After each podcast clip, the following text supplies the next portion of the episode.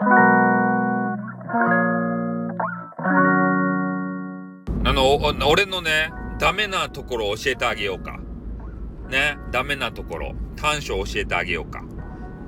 なんていうかね、こう人に対してね、えー、なかなかこう指摘をするのが、あの、難しいわけですよ。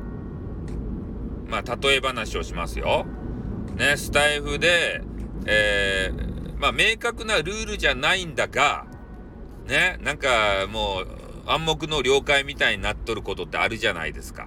で、それを、まあ、新人さんがね、えー、何もまだわからないので、それを犯してしまうと。ね、ちょっとやらかしてしまうと。で、そこに対して俺は突っ込めないんですね。うん。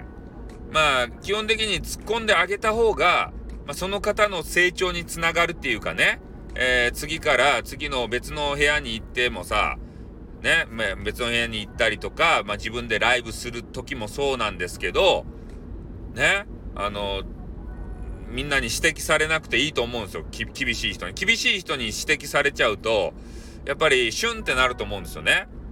じゃそれを考えると、なんとかね、えー、言葉をさ、考えて、まあ指摘伝えてあげるのが本当はいいんでしょうけど、まあでもね、めちゃめちゃ楽しいやないですか。配信やり始めって。ね、ワクワクドキドキやん。で人が来てくれてコメンティングとかね、えー、いっぱい、えー、売ってくれたりとか、部屋の中でわちゃわちゃしたらね、めっちゃ楽しいやん。それにね、俺は水を差し切らんわけですよ。ねこれをね、ずかずか言える方もいると思うんすけど、そうするとさ、ね、やっぱシュンってなっちゃうやん。人って指摘されると嫌やん。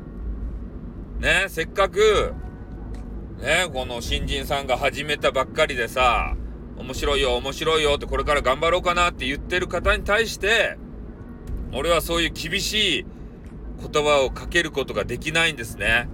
これ短所ですね、俺のね。えー、土下したらいいとや。言うた方がいいとや。場の雰囲気を悪くしてでも、ね本当の真実を言うた方がいいとやそれとも、その場はやり過ごして、後で木を見てね、いやああいう時ね、こうした方がね、いい、え、ような気がしますねってみんなそういう風にしてるような人が多いですねってこうオブラートにね、包みまくって言った方がいいのか、どっちなんですかね。まあその人のことを考えると絶対言うた方がいいんですけどね。うん、気づいた時に。なかなかね、その辺がいつも葛藤がありますね。うん、言えないというね。やっぱこう、な、それ、それ優しさじゃないですよね。優しいインターネットを作ろうとか言っときながら、ね、この声をかけられない。相手を改善させられないこれってどうなんでしょうね。優しくないのかね。うん、難しい点ですね。みんな言えますかねずかずかと。ねそれ間違ってるよって。こうした方がいいよって。いうことを言えますかね。で、直接ね、言葉で言うのと違って、えー、ライブとかで言ったらさ、まあ収録もそうなんですけど、文字で言うやないですか。